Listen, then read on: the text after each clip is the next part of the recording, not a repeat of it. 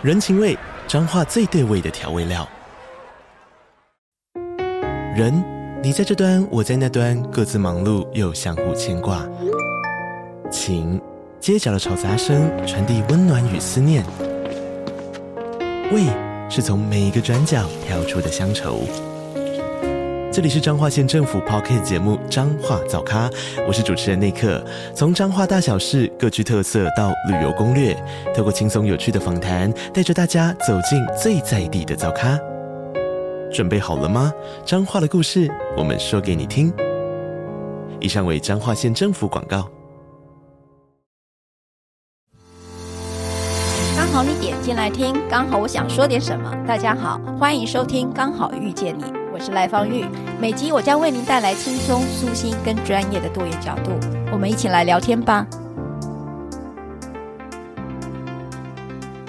欢迎来到刚好遇见你，今天有点不太一样，没错，我就是今天的代班主持人心怡。之前有听过那个我代班的朋友们可能会知道，我目前担任的是儿少全心会的理事长。那今天呢，邀请到了一位重量级的嘉宾。然后觉得这本书非常的有意思，想要邀请这位嘉宾来跟我们聊一聊。我觉得这是很多爸妈都很在意的事情。剧透一下，就是跟大家说一下，我看到了哪一本书。这本书呢，它叫做《每个爸妈都能养出好眠宝宝》，然后它的副标是“建立育儿信心，让你和零至六岁孩子睡饱睡好”。有没有觉得很吸引人？看到这本书的时候，光看到标题。我就觉得天哪，为什么我现在才看到这本书？我的小孩都已经念国小了。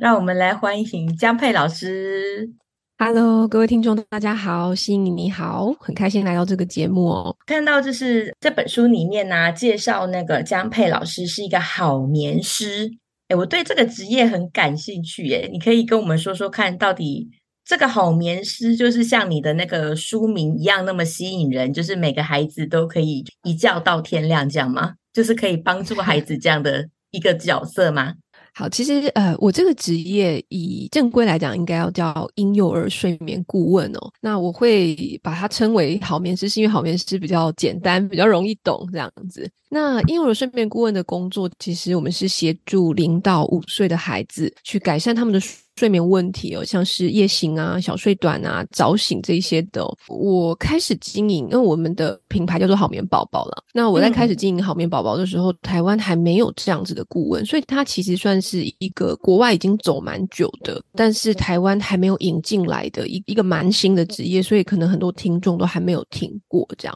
你的意思是说，就是睡眠顾问的这件事情，其实在国外它是一个很正式的职业吗？应该说要看是哪一个国家，那最热门的哈，最多人已经大概二三十年了，大概是在美国。好，美国是最多婴幼儿睡眠顾问的。嗯、那他们自己宝宝如果睡不好的话，还蛮常跟睡眠顾问合作，甚至有一些儿科啊或一些医生啊，他们遇到类似的问题，也都会转介给呃婴幼儿睡眠顾问。那其他像是纽澳啊、英国啊，还有欧洲某一些地方，也是不少哈，也是已经存在蛮多年的。哎，所以听起来就是好像听起来老师很多，所以我相信需要这些老师的爸爸妈妈们更多。所以在你的经验里面，就是就是很多新手爸妈，或者是甚至不是新手爸妈，他们我们都会为了孩子睡眠困扰，对不对？对，其实应该说新手爸妈最常困扰的问题是两个，一个是泌乳哦，一个是睡眠。嗯，那泌乳的话，台湾有蛮多泌乳顾问，大家应该如果你有生过小孩，应该都有有经历过这样子。那睡眠顾问反倒是在在台湾比较少，其实，在亚洲其他一些国家，像香港啊、中国啊，他们也都是早我们一步，都已经有这样子的职业一阵子了。我我看到这本书，我之所以非常的惊艳，就是事实上我就是一个饱受孩子睡眠困扰的母亲。我有两个孩子，老大已经是小学四年级了，然后老二现在是小学二年级。但是呢，他们两个人都夜奶到整整两岁，他们才可以睡过夜。在我的育儿的前五年，因为他们两个人差了三岁左右，然后所以其实就是在我的育儿的前五年，我基本上就是一个完全无法睡饱的一个状况。所以我就是 看到这本书的时候，我就有一种相见恨晚的感觉。为什么？就是我的小孩他他要一直到两岁，他都还没有办法睡过夜啊。其实我遇到，就因为我们在讲睡过夜这件事情哈，它不只是夜奶，呃，心理的状况也是夜奶，那有很多的情况，比方说他夜醒是他要爸爸妈妈拍拍呀、啊。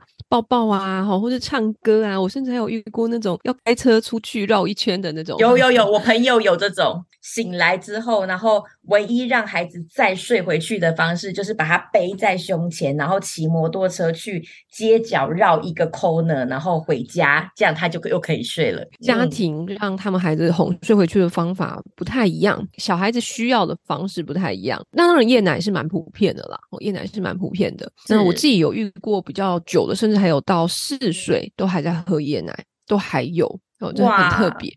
那这样的妈妈都不用睡觉了，或是爸爸，因为很多时候那个晚上喂奶其实是爸爸的工作，真的就是父母的睡眠品质会很差哎。没错，那其实这一块这么大的小孩还需要喝奶的话，其实比较大的原因，比较多数的原因都已经是因为他把奶跟睡眠这个两个连接挂在一起了，他认为。睡觉是需要喝奶才可以入睡，所以变成奶是他入睡的工具哦，这比较不是生理上的需求了。你是说有一点像依赖或依附的成分在吗？他我会比较形容他说他是一个睡眠连接，就是其实我们人的睡觉。在我们睡觉的过程当中，他并不是说一觉到天亮。其实我们大人也是，他会经历过好几次的浅眠、熟睡、浅眠、熟睡这样子。那在浅眠时期哦，那尤其小孩子他的浅眠比例其实比我们还高，整个夜晚的睡眠周期经历的次数也比较多，所以他就比较容易。真的醒过来，那尤其对于他已经很习惯要喝奶哄睡，或者是喝奶接觉的这些孩子，他们可能就会在浅眠的时候，他就真的完全醒过来，然后去寻找这个喝奶这个工具，再帮助他睡回去，那就变成我们所谓的夜醒。你刚刚提到那个接觉好像很重要，你你的意思是说，小孩他们其实会有很在一个晚上，他们可能会有很多段的睡眠。然后，所以他们必须要能够有一个办法接回去，是这样子吗？其实我们可以看一下，我们用大人来讲好了，可能会更贴近哦。呃，如果你有买呃那种 Apple Watch 啊，或者是一些就是记录可以睡眠的这种手表，现在蛮流行的。嗯、你去看它的睡眠的模睡眠周期，你会发现其实我们的睡眠周期是一直在跳的。所以其实我们在半夜的时候，有时候它其实会清醒。就是我们自己也会清醒，嗯，但我们不一定会发现这件事情，因为那个清醒可能对我们来说只是几秒钟啊，或者是一两分钟的事情。那我们可能稍微翻一个身，发出点声音，稍微移动一下，然后很快的就睡回去了。只是这个速度太快，然后快到我们自己都不见得有发现我们有醒过来。小孩也是，只是小孩他没有呃，他入睡的时候，或者是他平常夜晚接觉的时候，他已经很习惯是要用某一个工具，就是我们刚刚讲的那一些，不管是抱啊奶呀、啊，然后出去开车的这一些，他会需要这些工具，然后再帮他接回去，所以就会造成说他是完全醒过来，然后醒比较久。然后等到他拿到这个工具的时候，再帮他入睡。所以这个是我们所谓在谈这种比较大月龄，呃，比较比较大月龄的孩子，他们为什么还会持续的有这个夜奶的状况的一个主要原因。哦，了解了，这就是你刚刚所谓的睡眠连结。就是如果我们用了一些比较。不能算错误哦，就是说不好的连接方式，孩子就会就会需要这些连接来帮他再把他接教回去，对不对？嗯，是的。我刚突然有个好奇哦，我好像还没有请问你，为什么你会想要从事睡眠顾问这个工作啊？其实就是也是我自己的小孩。我自己的小孩那时候也是睡不好，然后他是那种属于夜醒七八次的那种。其实我自己比较偏向亲密一点的育儿。哦，那在我呃新手爸妈的第一年，那那个时候我就撑，一直撑，一直撑。然后我那时候每天就会上网求助，就会问很多人的意见，就说啊，到底什么时候小孩子会睡过夜啊？嗯，但是每一个人他提供的建议跟答案都很不一样。那当时因为我们住在国外，我现在人在伦敦。那我们没有后援了，然就是我跟我先生，然后我先生他那个时候身体也出了一些状况，他那时候还开刀，然后住院这样子。对我来说，我也是一个很蛮崩溃的时期，就是我每天都没有睡饱，每天醒来七八次，然后我小孩子体力非常好哦，他白天。嗯在五个月的时候，他甚至白天有一次，我他的记录是早上五点多醒来，然后晚上八点多睡觉，中间竟然只睡小睡十五分钟。哇，塞就是累翻了，是爸妈累翻了。对对对，他是他是一个体力非常好的孩子，然后夜晚也会一直醒来这样子。那所以对我来讲，那时候我自己的体力再加上一些家庭的状况，我已经可以说是有点濒临崩溃了。这样，那我在那个时候我就去寻找了一些国外这边的资源，就是说，哎，那遇到这样的问题，国外的妈妈会怎么做？我才知道原来有呃婴幼儿睡眠顾问这个工作，那我也在寻求这个顾问的协助之后，诶，我的小孩在两个礼拜他就睡好了，我自己都觉得很神奇，我觉得 怎么会这样子？嗯，就帮他重新建立一个睡眠新的睡眠习惯。我当时候就把这个经历把它写成一篇文章，因为我本来就蛮喜欢写文章的。那我那时候写完那篇文章之后，就有遇到很多的家庭写信给我，跟我说他们也有类似的问题，但他们怎么，但他们不知道怎么解决。然后我才发现，哦，其实，在台湾或是应该说在华人圈里面，有很多跟我一样一直在苦撑，然后全家人都睡不好的这种情况。我我觉得我们的文化里面，当我们遇到这种事情的时候，我们通常会认为这很正常，会说、嗯、哦，对，当爸妈就是这样子，那你撑过去就好。是，但是因为刚好我人在国外，所以我在去看国外他们的一些育儿的情况的时候，因为国外他们的育儿其实他们小孩是一个接着一个生的，因为他们的生育率其实比我们还高，对，所以常常都是至少两三个起跳。嗯嗯嗯，我就想说，可是他们看起来带小孩好像没有像我们带的这么累。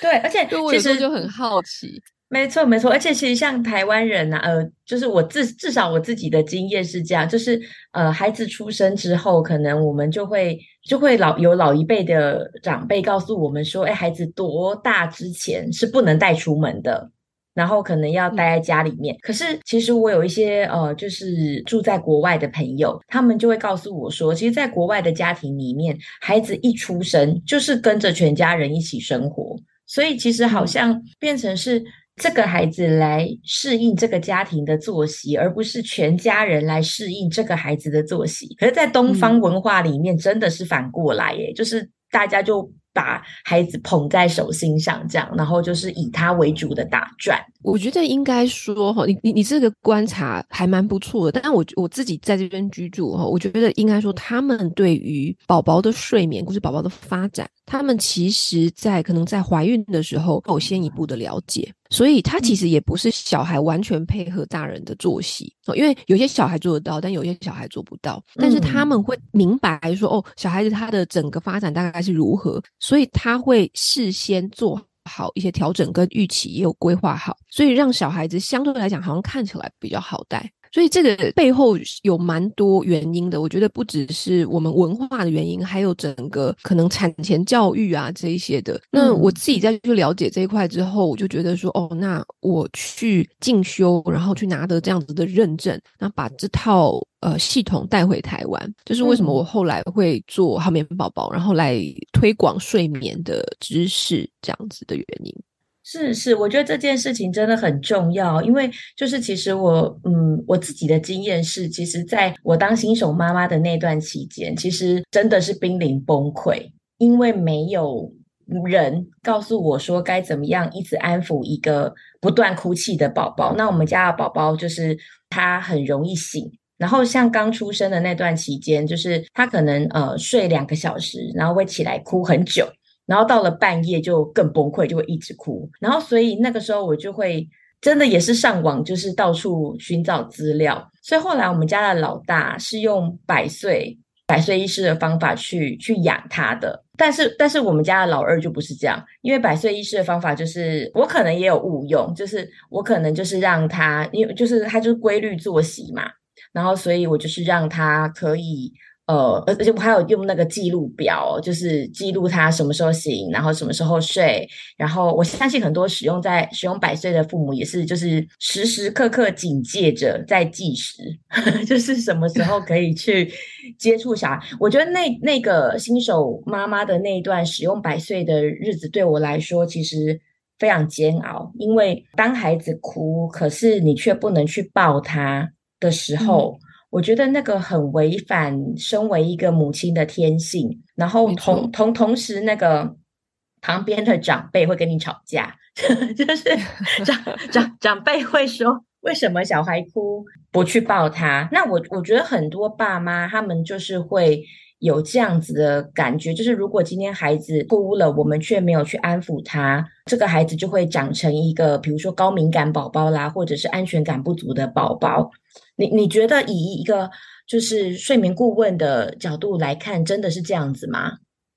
你是指说，如果不安抚小孩，他会变成高敏感的孩子吗？或者是他就没有安全感了，他对这个世界就不信赖？嗯、你觉得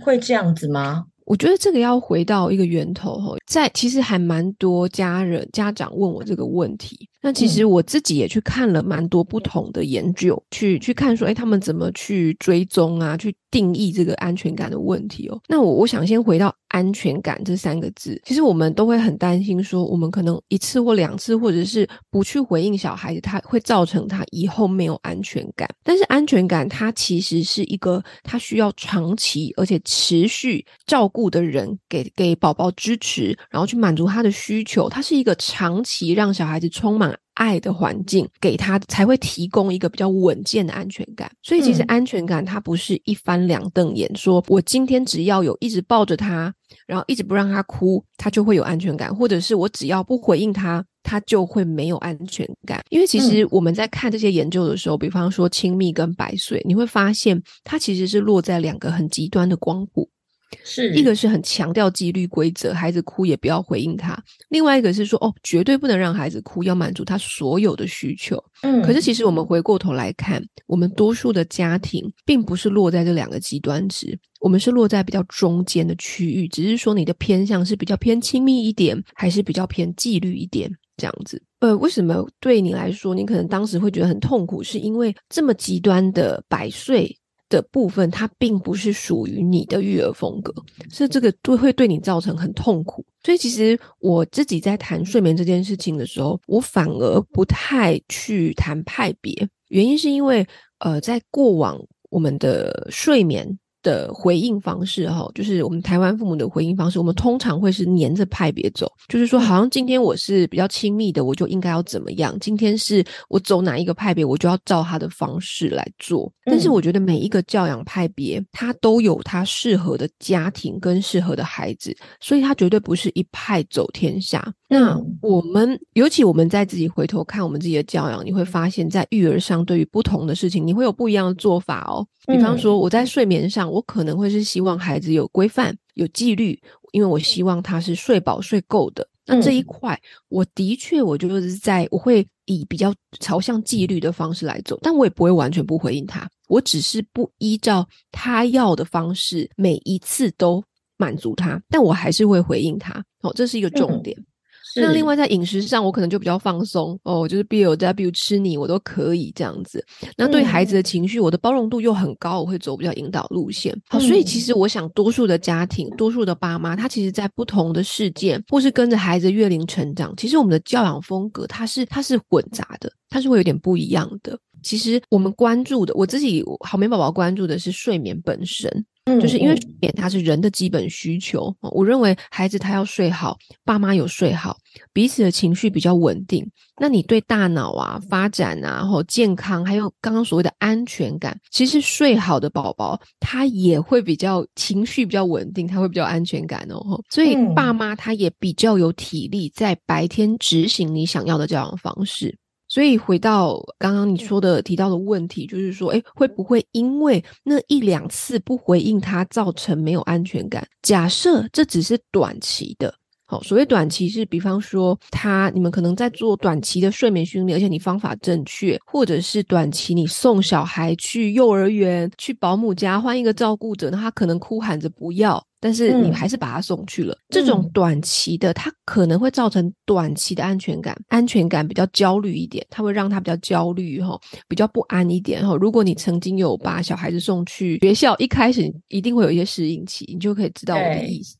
就是分离焦虑，这个就是我们常听到的分离焦虑，就是上学一刚开始会哭这样子。嗯，没错哦，因为他不习惯，他不习惯这个新的方式，但是他会慢慢的再从新的方式里面再建立一个新的习惯，然后再重新找回他的安全感。所以像这种状况，他是不会影响到孩子长期的安全感。但是呢，嗯嗯、反过来说，假设这个家庭他是长期都不去回应小孩，他忽略小孩子的需求，他也不给予小孩支持，嗯、那我会说，那当然他会去影响可能未来他的呃小孩子他的安全感或者一些心理的发展。哦，所以是呃，这这个部分他要探讨的很多，他不是说我一次不回应他，嗯、哇，完蛋了，这个小孩子以后他就毁了。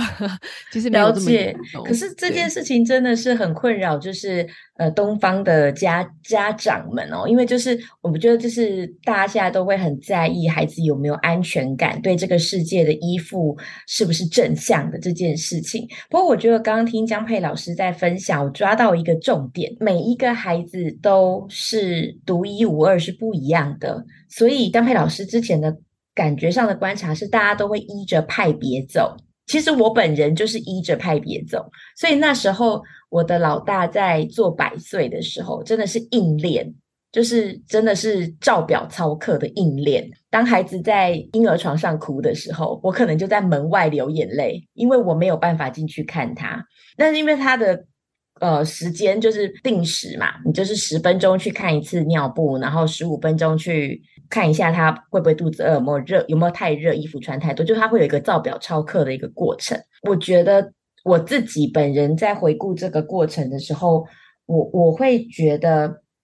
就像有点刚有点像刚刚江佩老师提到的，就是我们不会知道自己做的是不是完全正确，所以所以我想提到的是，就是有一个睡眠顾问在旁边，时时刻刻帮我们依着孩子的状况调整，似乎真的非常重要。不然的话，就像我，我就抄照表操课了。然后，可是老实说，我心中，你说我现在会不会担心我那个时候对他太过严厉？其实我会耶。可是那那一段时间已经过去了。就是我的意思是，孩子的年龄已经大了，然后一去不回头了。无论是亲密育儿法，或是各种派比，或是百岁，我觉得。如果我们都是以一个照表操课的方式，其实不见得适合每个孩子，所以好像有个呃老师来帮我们检视跟调整，真的是一个我觉得蛮需要的一件事情，在刚刚的那个讨论里面。我们刚刚我再补充一点，因为我觉得我们刚刚很快的就直接进入说，比方说像睡眠训练，然后百岁的睡眠训练。嗯，但是其实我们在谈睡眠的时候，睡眠训练只是其中的一环，而且不是每一个家庭都需要走的这一步。嗯，因为其实，在谈睡眠，我们会谈更多的是关于他的作息、他的睡眠发展、他的生活哦，还有他的，比方说睡前的呃仪式啊、环境等等哦。所以，其实他有很多的环节都可以帮助小孩子睡得好一点，而不是只有做睡眠训练才行。所以我觉得这个是比较全面的，那、嗯、这也是我目前呃，虽然我如果自己在接咨询一对一咨询的话，我会以睡眠训练为主，因为我们的重点是在短期之内去帮助这些已经快要崩溃的家庭赶快睡好。但是呢，我自己在做教学上面，我会更强调说，家长他要去了解宝宝他的睡眠发展，你会比较有合理的期待，你也会比较知道说怎么样去回应这个月龄的孩子。一般呢，如果我们想要让孩子睡好觉，我们在物理环境或是心理环境上，我们可能应该要至少要有个怎么样的准备，孩子比较有机会可以顺着他们的生理发展把觉睡好。那第一个呢，是对小宝宝来说哈，假设我们因为我们最多常遇到是两岁以内的孩子，尤其是一岁以内的宝宝。那对宝宝来说，他因为他的语言能力有限，所以他其实是透过我们的行为，就是。大人的行为跟情绪来去知道说接下来我们要做什么。所以这个环境跟整个行为的营造就很重要。那我会建议。爸爸妈妈，你在宝宝睡觉有，尤其是夜晚入睡之前，你可以做一个可能大概是呃二十分钟或三十分钟。那如果你的时间没有这么多，可以做十五分钟、十分钟的睡眠仪式。那这个睡眠仪式呢，可以。带进房间里面做，也就是说，他平常的活动空间可能是在外面，但是睡眠仪式的时候，我们就把它带进来。然后灯光，你可以稍微把它调成比较昏黄的，而不是很亮的白灯。嗯，然后你在房间里面进行一个比较温和的活动。那要进行什么活动都可以。比方说你，呃跟他讲话，抱着他说话，唱歌啊，哦，或者是洗澡啊，哦，或者是呃帮他按摩、擦乳液、换尿布，这些都算。其实这些行为我们平常都有做，但是我们要让这个这个行为让它固定下来，而且它的顺序跟内容都是固定的，每天都做。那这样子的做法是让宝宝开始意识到说，当我进行完这些行为之后，接下来就是睡觉时间了。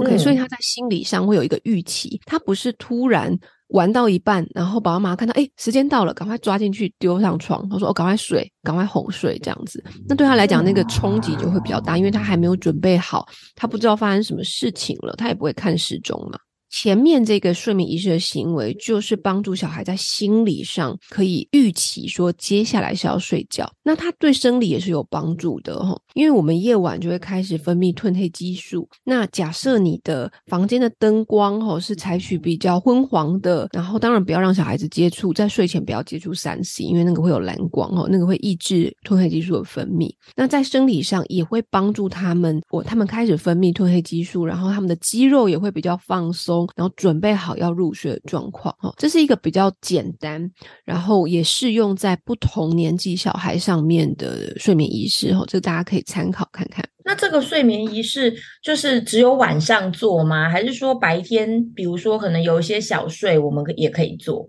白天也可以做，但是白天你可以缩短一点时间。白天你比方说你可以做个五分钟就好，或者十分钟。嗯，那假设有一些小孩他。对于环境的敏感度比较高，有些小孩他就是平常玩的很嗨，他可能会需要更长一点的时间，我们才会再提早，就是让他做久一点。嗯。不过一般来说，大概五分钟、十分钟就可以了。我觉得白天最常发生的事情就是，其实妈妈本人就是我已经很累了，那我想要陪我的小孩，就是我想要他睡午觉。但是呢，结果最后的结果是我睡着了，然后他还在床上爬来爬去，就是就是他就是，比如说我怎么拍，然后拍到就是我可能手手酸了，然后我自己都困到睡了，然后他还就是还很嗨。嗯、白天我觉得那时候蛮困扰的。好啦，晚上也其实白天 比夜晚难呢。白天比夜晚难，很多人都讲夜行哦，但是其实白天的小睡它会比夜晚还稍微难一点哦，因为他的睡眠压力比较小。以睡眠压力是什么意思啊？好，睡眠压力呢？他讲的，我我们人吼这样讲好像太学术吼，但我我我讲一个比较简单的讲法吼。哦、睡眠压力指的就很像是他上一段睡眠起来到下一段睡眠之间清醒的时间，嗯、当这个清醒时间越长的时候，我们人的睡眠压力就会越大。嗯，所以我们这个其实就很像我们把我们平常在理解，就是说，哎呀，就是要让他醒久一点，他会比较累，哦，就是这个累，嗯、这个累就有一点像是睡眠压力的感觉，哦，但是睡眠压力不是只有睡眠压力去影响睡眠，还有我刚刚提到的，比方说我们人体的生理时钟，这一些也都会影响。所以你的我们在看宝宝放床的时间的时候，我们会是配合生理时钟，也配合睡眠压力。这两个一起操作的话，他会比较容易入睡。那当然，刚刚你提到宝宝可能在床上爬来爬去这些情情况哈，除了跟作息有关系的话，也可能跟呃你的孩子是属于比较好奇宝宝，比较喜欢跟人家互动的，然后对周遭很好奇的哈。那我发现有一部分睡得比较不好的孩子，他是属于这类型。像我的孩子其实也是啊，他是属于好奇宝宝，他非常能撑，他可以玩的时候就一定就是玩，他不会睡觉。这类的孩子会需要再多做，在环境上面让他更加的无聊，就是要让他觉得睡觉、oh. 就是睡，让他尽可能保持他睡眠环境是非常的无聊。那这个无聊，甚至是可能你要让他睡在婴儿床里面，嗯，就是不要让他在外面。就是要让他够无聊哦，甚至是爸爸妈妈有一些小孩他很适合陪睡。就是爸爸妈妈陪在他身边的时候，他比较睡得会比较好，然后比较容易入睡。可是有一些小孩，他会因为爸妈的陪伴，他反而舍不得睡觉。嗯嗯嗯，哦，因为对他来讲，他会想要多跟你互动哦，你就在他身边哦，所以对他来讲，诶，这不是睡觉时间，这个还是我可以跟爸爸妈妈在一起的玩乐时间。哦，所以其实回过头来看，你还是要去看小孩子他本身的个性哈，还有他是属于什么样类型的。就是比如说去找呃姜佩老师做睡眠咨询之前，就是先观察孩子的睡眠形态本来长什么样子，好像蛮重要，对不对？应该说这个部分，我会我们当然好眠师会协助观察啦，哈，就是我会跟家长讨论。那大概通常我们我会请家长大概记录一段作息。然后还有他们长久照顾小孩子的一些观察，我们会透过访谈的方式来去了解说，哦，这个小孩他可能需要什么样子的调整。如果我们去呃寻求是睡眠顾问咨询的时候，我们就可以把我们觉得困扰的部分来跟顾问做个讨论，这样。我在阅读这本书的时候，还有另外一个标题非常非常的吸引我的注意，就是夜惊。在第九章里面有提到，就是小孩有夜惊的状况。那因为我本人的小孩就是其实也有夜惊的状况，而且那时候非常的困扰，所以就是我猜这也是。很多爸爸妈妈的困扰就是喊名呐，就是我们搞不清楚孩子半夜到底干嘛了，然后就是大哭大闹，然后当然也吵得大人不能睡觉。所以不知道那个江佩老师对于夜惊这件事情的看法是什么？呃，其实夜惊反而没有这么常见。哦，因为只是只是大家都很习惯用夜惊这个词，那其实真正的夜惊呢，它不是呃，它通常是发生在比较大月龄，比方说大概两三岁以上的孩子身上，然后大部分的情况其实比较像是梦魇，哦，就是或者是他睡得不安稳，他可能在前面时期呃比较躁动这样子，那但是这种话它不算是夜惊，夜惊它会是比较像是小孩子他可能会惊叫尖叫。然后他眼睛甚至是睁开的，嗯、但他看不到你。嗯嗯，他、是夜惊的状态是，他有一点像是梦游的感觉，他甚至可能会起来移动。嗯，但是他不知道他正在现实的生活当中，即便他眼睛睁开，他也你跟他讲话，他也不会回应你。夜惊结束，隔天他起来之后，或者你把他叫醒之后，他也完全不知道发生什么事情。哦，嗯、这个才叫夜惊。没错啊，我们家小孩就长这样。人家是这样，那你那夜惊的话，通常啊，哈，坦白说，第一个它跟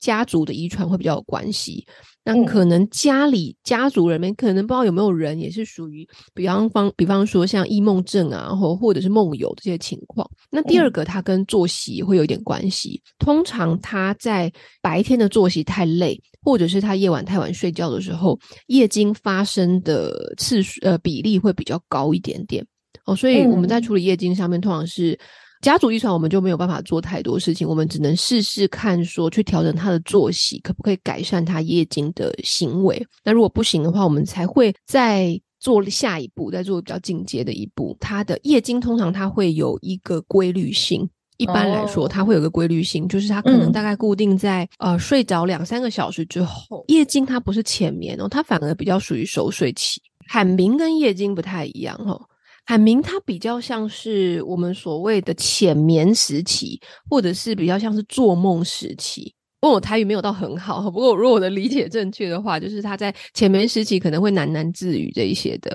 哦，有一个比较简单判断方式，大概可以判断七八成啊，就是通常发生在上半夜的。比较多会是夜惊，那下半夜比较多会是浅眠这种梦，我们所谓的梦魇啊，做梦期这样子。那原因是因为上半夜熟睡比例比较高，哦、所以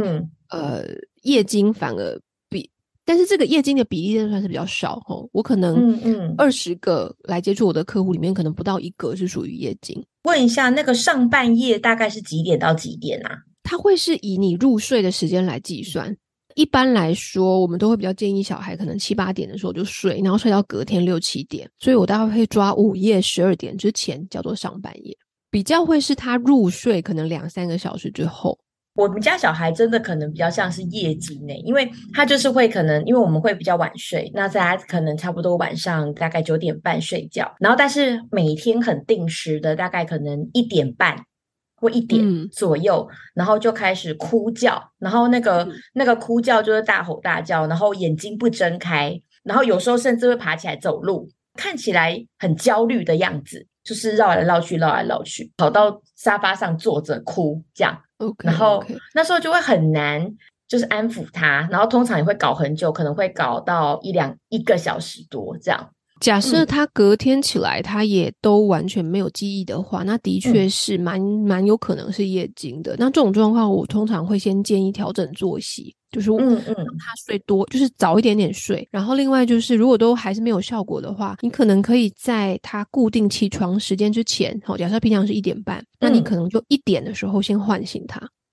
你去打破他那个夜惊的规律性。哦，可是我把他叫起来，他不就不睡了吗？对，但是你这个时候你会有一段一个阶段，你是需要去打破它那个规律性。哦，那你唤醒他是去打破它说哦，他会在这个时间点他会要夜惊起来，它算是一种治、嗯、行为治疗的方式哈、哦。所以、嗯、呃，会有一段时间你可能就是要提前唤醒他，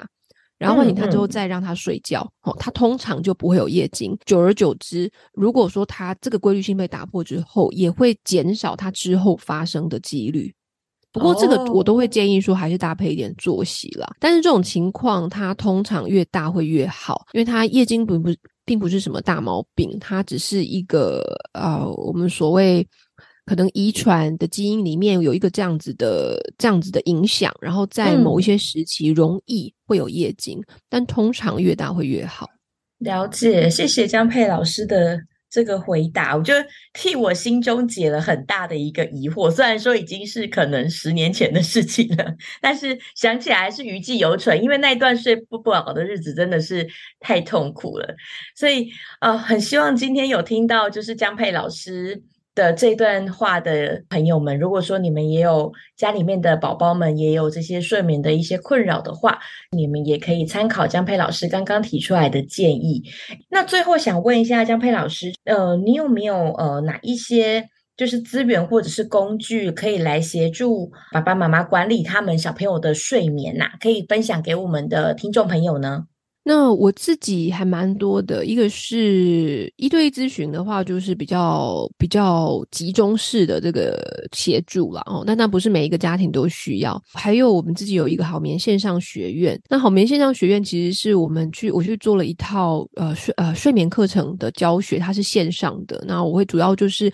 去教不同月龄的家长，他们怎么去了解宝宝的睡眠发展，怎么去安排作息，或者是如果你想要自己训练小孩自行入入睡要有哪一些方法，还会有详细的步骤。那另外，我其实自己也有经营一些 podcast 啊，我们也是好眠宝宝啊。还有 IG、脸书，我都会分享蛮多文章的。那我自己也有一个电子报，每一个礼拜我都会发送跟小孩子睡眠或者是育儿、呃女性有关的议题。那这一些都是比较免费的资源。最近有推出的新书哈，就是每个爸妈都能养出好眠宝宝。那这本书它分享的是我在咨询家庭的一些个案的故事。那我分享了十二个家庭哦，他们的睡眠问题。我怎么调整？还有他们的家庭状况哦，因为每一个家庭的状况其实非常的不一样。比方说，有一些是单亲的，有一些是隔代教养的，有的是多人照顾的。那我会去分享说，我在面对不同家庭的时候，我给予他们的睡眠上面的建议跟引导会是什么？那如果最后我们要带一句话给听众，你会想说什么呢？我觉得睡眠它常常是新手爸妈的一个蛮大的挑战哦，但它其实也只是阶段性的任务，因为无论孩子睡得好不好，其实这个跟你是不是一个称职的父母没有关系。不要让睡眠问题压垮爸妈作为父母的一个自信。哦，这件事情真的很重要，很重要，尤其是在我们最后，呃，就是孩子成长的过程里面，我们最后还要找回自己，对不对？所以，如果说是我们让睡眠这件事情把我们挤倒了的话，我们也没有办法很健康快乐的带领我们的孩子长大。好，那我们今天谢谢江佩老师来到我们这边跟我们一起聊天，谢谢老师。嗯，那我们下次再见喽，谢谢拜如。果你喜欢我分享的内容，欢迎订阅。想请我喝杯咖啡，欢迎打赏，我们会全数捐给儿少权心会。如果你想要更了解二少全新会，在每集详细内容都会有介绍。大家下次刚好遇见时，我们再来聊天喽，拜拜。